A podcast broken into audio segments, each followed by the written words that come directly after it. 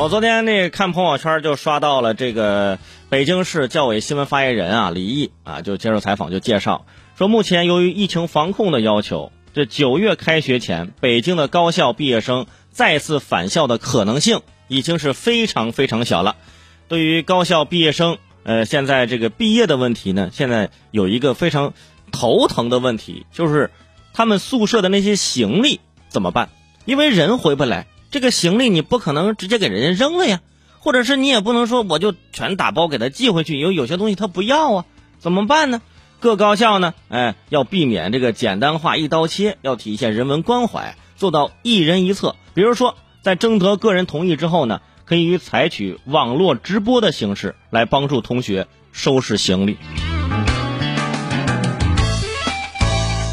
大四的毕业生也没有想到，自己的最后一个学期连学校都回不去，毕业证都是直接邮寄，毕业照基本靠批，没有散伙饭的毕业季，校园门口的小饭店都快倒闭，每年都靠着这个时候赚一笔，结果今年房租都交不起，押上运了，老铁，你说？哎呀，对于大四的学生来说呢，那寝室里还是有一些东西的。往年这个时候呢，大家会收拾好，往家里寄东西，然后呃，另外的呢就卖废品，有些书带不走，那就得卖掉。有同学卖书能卖一百块钱，有同学卖书只能卖八十。同样的书，为什么有的同学卖的贵，有的就便宜呢？给大家解释一下，一般卖的贵的这书啊，就是学霸的书。你想，这卖书这卖废品都是按重量称的嘛？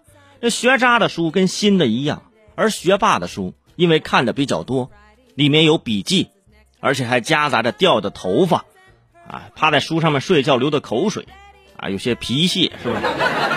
自然而然要重一些啊。所以，学霸跟学渣最后就差这二十块钱。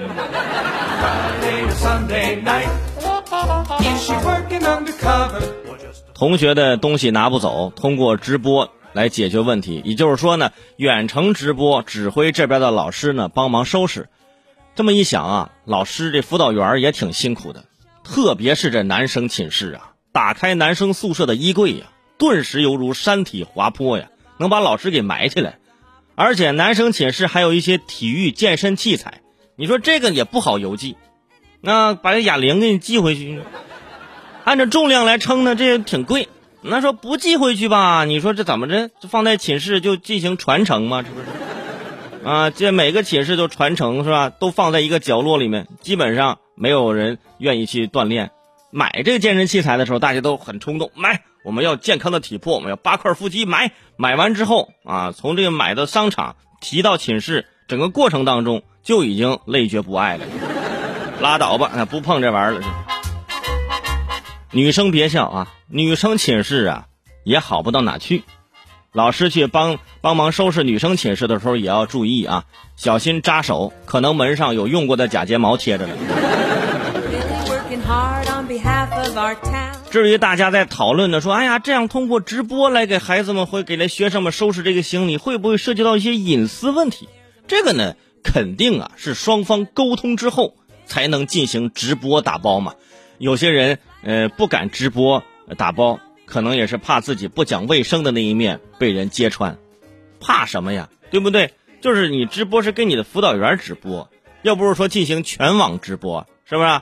没准要全网直播，你还能收点小礼物呢，挖到毕业后的第一桶金，那也是有可能。